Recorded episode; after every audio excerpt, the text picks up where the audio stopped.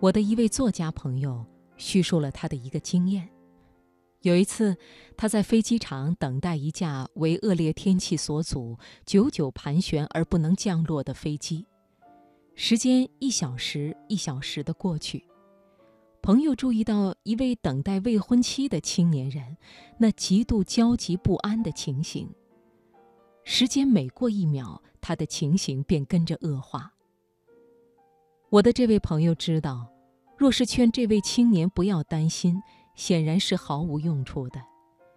于是他采用了另一种方法，他走向前去和青年聊天，问起他未婚妻的情形，他长得什么样子。他们是怎么认识的？于是那青年就非常起劲儿地谈论起自己的未婚妻。不久，他的忧愁竟暂时忘记了。在他不知不觉的时候，飞机已经降落了。朋友所用的方法是将积极的思想放在青年人脑中。你脑中若有消极的思想，也可以用同样的方法。将注意力集中在那些使你得着快乐和希望的事物上。你注意力的焦点平常在哪里？是注意到你的过失，或是你所做的贡献，你所获得的批评或是夸奖？集中在你的忧虑和恐惧，或是希望与梦想上？是想到失败或是成功？想到所会遇见的障碍？还是所要达到的目的。你所想的是什么，就会决定你的态度；你的态度最终就会决定你的命运。比如说，你的姿势就会左右你的情绪。瘫在椅子上就会觉得疲倦，挺起胸膛就会觉得精力充沛；软弱无力地坐着就会有怯弱的感觉，直立起来就会高兴。以至于充满生气。你的声音也会影响自己的情绪，声音柔和，头脑就会冷静；说出尖锐的话，就会有愤怒的感觉；说话迟疑，便会觉得不安全；声音坚定有力，就会充满信心。你的举止、走路的样子、说话的方式、写作的笔调，都会影响你的情绪。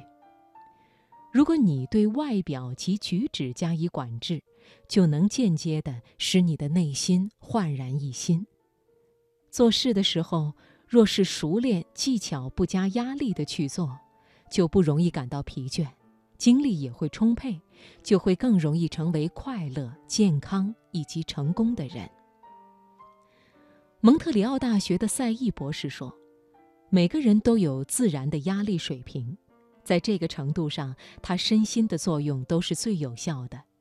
若是加以任何外力使他离开了这基本的水平，就会发生不良效果。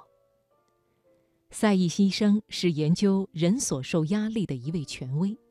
他说：“对一个生来活泼有精力的人加以压力，使他步伐缓慢；与使一个生来动作缓慢的人加快步伐，二者是同样不好的。”所以，勉强自己以一种与个性不相配合的速度去工作，乃是最足以破坏宁静与造成忧虑的不智之举。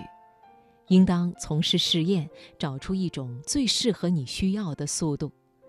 一旦决定了最有效的步伐时，便照着这个节拍前进，不要随意更改。无论什么事情来临。你只要愉快的选择，就可以消除被强迫的感觉，这样也就会使你改变态度。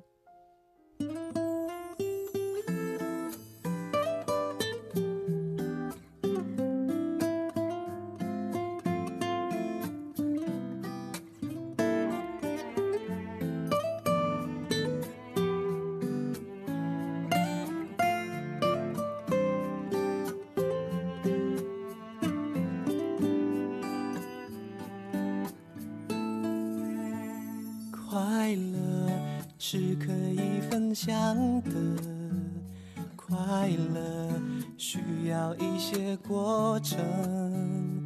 快乐总是能被记得，因为记忆只留下美好的。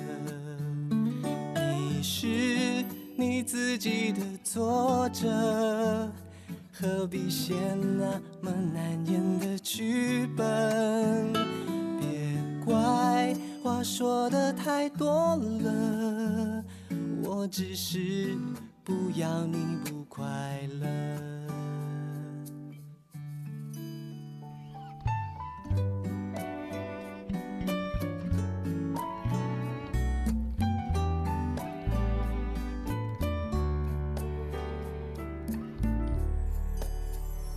被爱应该是幸福的，去爱没有想象的愚蠢。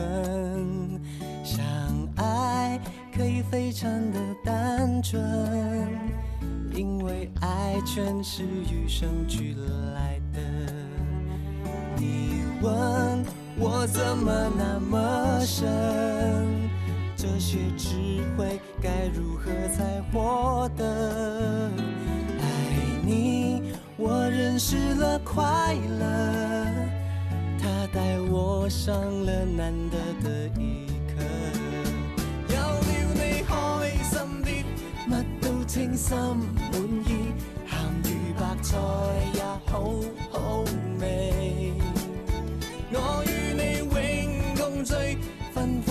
需要你，你似是阳光空气。有了你开心啲，乜都清心满意，咸鱼白菜也好好味。